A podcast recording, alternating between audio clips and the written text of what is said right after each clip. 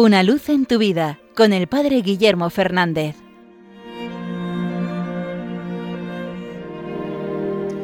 Saludos hermanos de Radio María. En esta última semana de la Pascua, miramos ya hacia la fiesta de Pentecostés, la fiesta de la venida del Espíritu Santo. Y es un tiempo propicio para recordar lo esencial que es el Espíritu Santo para la vida del cristiano Hace unos días el Santo Padre, el Papa Francisco, lo recordaba en la audiencia. Decía que es imposible orar sin la ayuda del Espíritu Santo. Pero lo mismo que decimos de la oración podemos decirlo de cualquier otro aspecto de la vida cristiana. Es imposible vivir la liturgia sin estar movidos por el Espíritu Santo. Es imposible vivir según el Evangelio sin la fuerza del Espíritu Santo. Es imposible amar como el Señor nos ha amado sin estar bajo el influjo del Espíritu Santo. Y me hace recordar una oración que me gusta especialmente, una oración compuesta por un patriarca greco-ortodoxo que habla de cómo sería el mundo sin el Espíritu Santo. Dice la oración,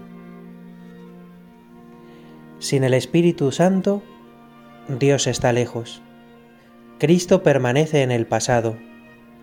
El Evangelio es letra muerta. La Iglesia una simple organización. La autoridad sería dominación. La misión propaganda. El culto una evocación. Y el actuar cristiano una moral de esclavos. Pero con la presencia del Espíritu, el cosmos se eleva y gime en el parto del reino Cristo resucitado está presente. El Evangelio es potencia de vida.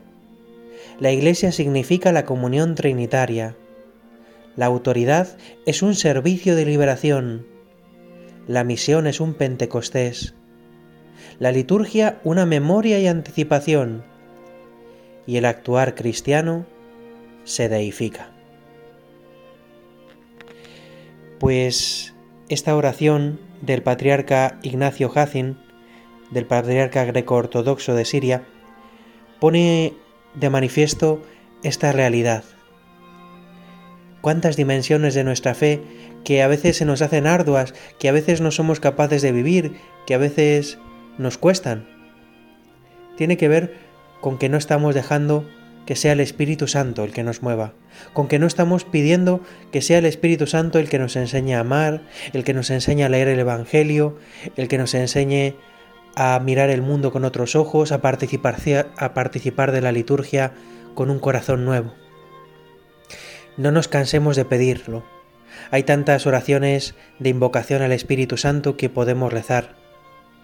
Pedir que venga sobre nosotros el Espíritu Santo y que sea Él el que gobierne nuestra vida, el que mueva nuestra vida, el que nos haga vivir la vida de Cristo. Él que habitó en Cristo, el que nace del costado de Cristo para derramarse sobre nosotros, que nos hace presente el amor del Padre y del Hijo. La vida cristiana es imposible sin el Espíritu Santo. No nos cansemos de pedirlo en estos días, no nos cansemos de pedirlo durante toda nuestra vida y veremos cómo es posible vivir de un modo que nos parecía increíble. Los santos son los que se han dejado mover por el Espíritu Santo. No eran superhombres, sino hombres llenos del Espíritu Santo. Que el Espíritu llene nuestras vidas y encuentre en nosotros un corazón abierto a su acción y disponible a su llamada.